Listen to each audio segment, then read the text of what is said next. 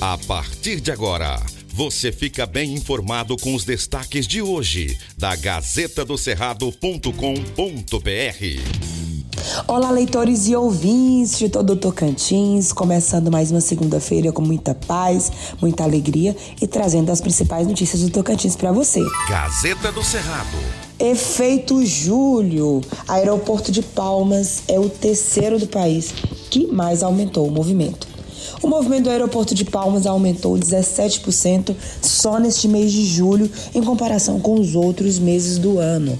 Esse aumento foi o terceiro maior entre todos os aeroportos brasileiros, segundo o levantamento feito com base em dados da Agência Nacional de Aviação, a ANAC. No Tocantins, não faltam opções para quem quer curtir uma praia de água doce, sem falar do Parque Estadual do Jalapão, que é o mais procurado pelos turistas. Um hotel da capital está nesse mês de julho com uma taxa de ocupação de cerca de 20% a mais que nos outros meses do ano. O ano de 2022 tem sido muito bom para o turismo aqui no Tocantins. O principal destino é realmente o Jalapão. Foi o caso de um grupo de amigos que passou quatro dias por lá e se encantou com as belezas naturais que temos. Palmas também acaba sendo muito beneficiada com essa movimentação em alta. Então, o aeroporto aí, cada dia mais com fluxo maior, trazendo turistas e ajudando a movimentar a economia aqui do Tocantins. Gazeta do Cerrado. Incêndio consome parte de plantação de fazenda e se aproxima de casas em Talismã.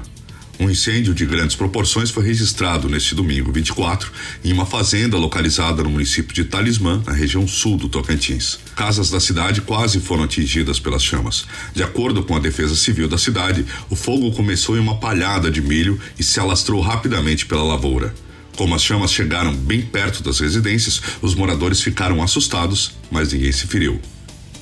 A ocorrência foi registrada por volta das nove e meia e cerca de 30 pessoas, entre brigadistas acionados pela Secretaria do Meio Ambiente e Defesa Civil e administradores da fazenda, combateram as chamas. Até o final da tarde desse domingo, não foi possível apontar o que teria dado início ao incêndio que destruiu 24 hectares da propriedade rural. Gazeta do Cerrado. Momentos decisivos pré-convenções aumentam as expectativas sobre os rumos da oposição e os destinos de maioria dos pré-candidatos ao Senado. Faltam cerca de 10 dias para o fim do prazo das convenções partidárias. Ampla maioria será realizada no dia 5 de agosto, o último dia do prazo.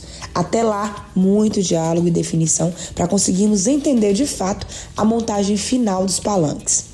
A oposição está em processo de diálogo. Os grupos da oposição continuam em busca de articular uma única chapa, o que envolve renúncias e muitas articulações. Osíris Damasio e Ronaldo Dimas poderão mesmo se unir?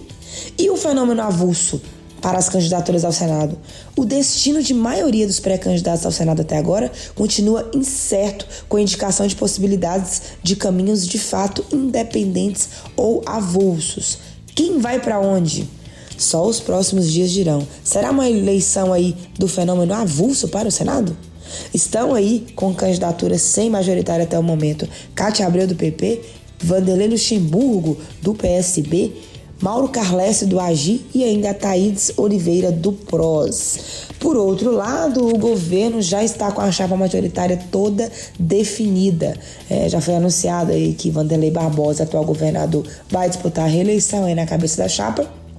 Laurez Moreira será o vice e a deputada federal, professora Dorinha, será aí a pré-candidata ao Senado. Muita coisa ainda vai acontecer, os bastidores estão pegando fogo e a Gazeta acompanha todos os detalhes e traz para você em primeira mão. Gazeta do Cerrado. E olha só, jacaré gigante é retirado do lago com pá carregadeira no Tocantins. Vídeos que circularam nas redes sociais mostram o jacaré gigante sendo capturado no lago nos Imães, distrito de Porto Nacional. O animal, com mais de 4 metros, foi amarrado com cordas e içado por uma pá carregadeira. Depois, ele foi colocado em uma caçamba e transportado para outro local. O caso foi registrado neste sábado, 23, às margens da mineradora Poti. O Corpo de Bombeiros informou que foi acionado e, quando chegou ao local, encontrou o animal vivo, capturado pelos funcionários da empresa. Ainda segundo os bombeiros, logo após, o animal foi colocado em uma caçamba da subprefeitura de Porto Nacional e levado pelos funcionários para os mangues do lago onde não há presença de visitantes.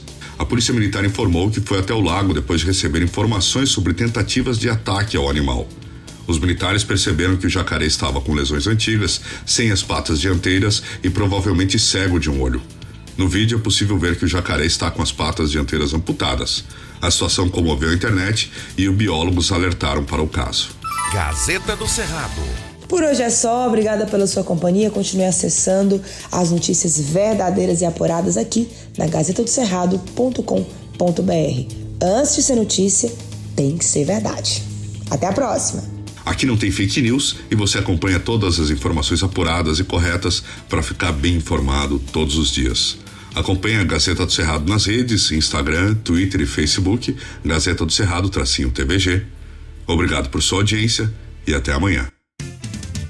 Estas e outras notícias você encontra na gazetadocerrado.com.br e nas redes sociais da Gazeta. Porque antes de ser notícia, tem que ser verdade.